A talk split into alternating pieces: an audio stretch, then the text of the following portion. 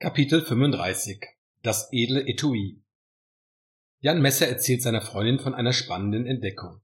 Dazu hat er für sie das vielleicht traurigste Abendessen der Beziehungsgeschichte auf Lager. Nach zwei Folgen Lost werden Anja und ich hungrig. Wir stehen auf, gehen in die Küche und setzen uns an den großen Holztisch. Erst jetzt fällt ihr der Anzug auf, der samt Kleiderdrahtbügel und Folie über der Rückenlehne eines Küchenstuhls hängt. Warst du in der Textilreinigung? Adrettreinigung, damit das feine Stöffchen wieder adrett aussieht. Den Anzug kenne ich gar nicht. Neu? Ja und nein, Anja. Ein gebrauchter Anzug. Vintage. Auf Ebay ersteigert. Was? Ein Schnapper. Bestes Schneiderhandwerk zum Wohlfühlpreis. Höchste Qualität. Museumsqualität trifft's eher. Nicht so frech, Anja. Das feine Gewand habe ich für schlappe 89 Euro erworben. Was sagst du dazu? Plus 6,99 Euro Versand bin zufällig drauf gestoßen und musste einfach mitbieten. Ich habe 25 Sekunden vor Auktionsende 120 Euro geboten und den Zuschlag bei 89 erhalten. Schnäppchen ist mein erster Gebrauchtanzug. Igitt, wer weiß, wer den vorher getragen hat. Eine reinliche, höhere Person mit begehbarem Kleiderschrank, vermute ich. Schau dir das Teil an, ein exzellenter Stoff. In einem ausgezeichneten Zustand. Wenn er die schmucke Robe häufiger als drei, vier Mal getragen hat, fress ich einen Besen. Reine Handarbeit, wie Spoke, wie der Kenner sagt.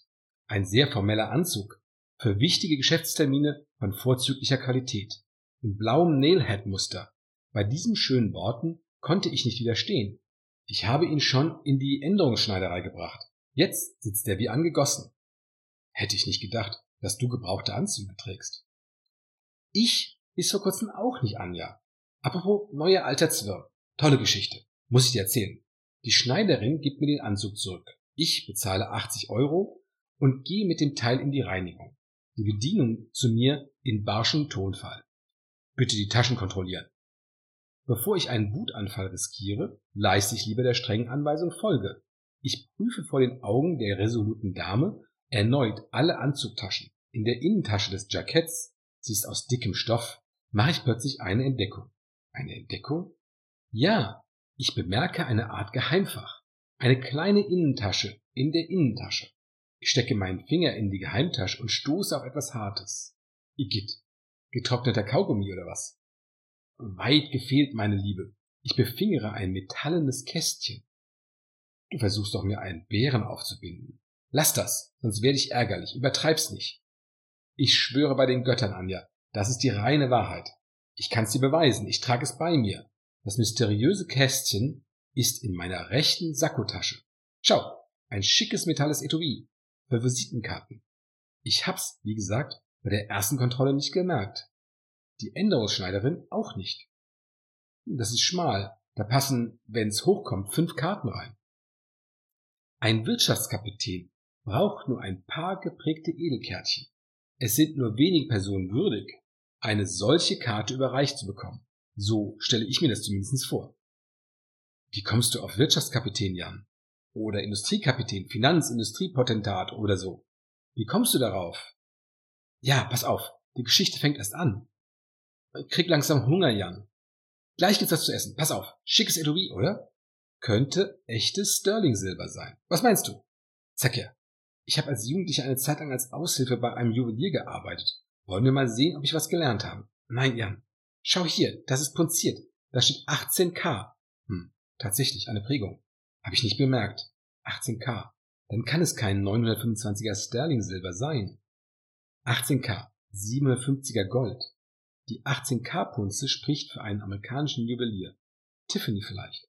Das Ding ist aus 750er Weißgold.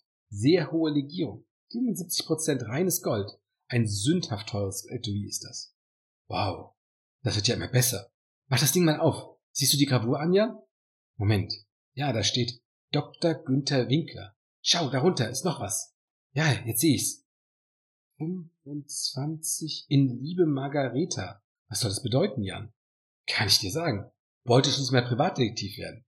Weiter als bis zu einem Anruf bei der Detektei Tudor hat es jedoch nicht gereicht. Erinnerst du dich das Zeichen an dem Gebäude, wo die Nitribit wohnte? Du weißt schon, das Mädchen Rosemarie, der Inhaber hat mich gefragt, was mir einfallen würde, Detektiv, nebenbei als Studentenjob. Komm bitte zum Punkt, Jan. Ja, ja. Also, es war eine Kleinigkeit für mich, das herauszukriegen. Dr. Günther Winkler, vor ein paar Jahren verstorben, war zu Lebzeiten Vorstand bei dieser berühmten Frankfurter Privatbank. Nahm es mir erfallen. Na, ist egal. Jedenfalls war der Mann ein Top-Banker. Stinkreich, die Winklers. Alte Frankfurter Bankiersfamilie. Frankfurter Geldadel, wenn du so willst.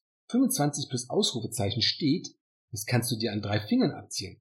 Für den 25. Hochzeitstag. Frau Winkler hat das Edelkästchen zu dem Anlass ihrem Mann Günther geschenkt. Ein Geschenk von Margarete Winkler?